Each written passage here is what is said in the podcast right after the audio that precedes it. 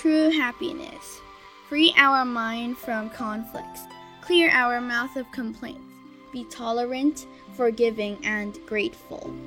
Such is being blessed. Help others more often. Be good to our parents. Give more to those in need. And aspire to help all sentient beings. Take on more responsibilities and do more for people without any complaint or arrogance. Be happy for the achievement of others as if it is our own. Be willing to share whatever we have with others.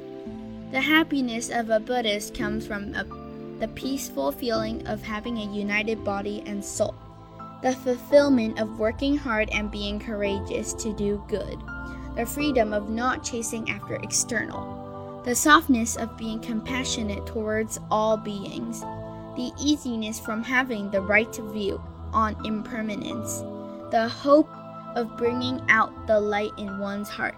Such is true happiness.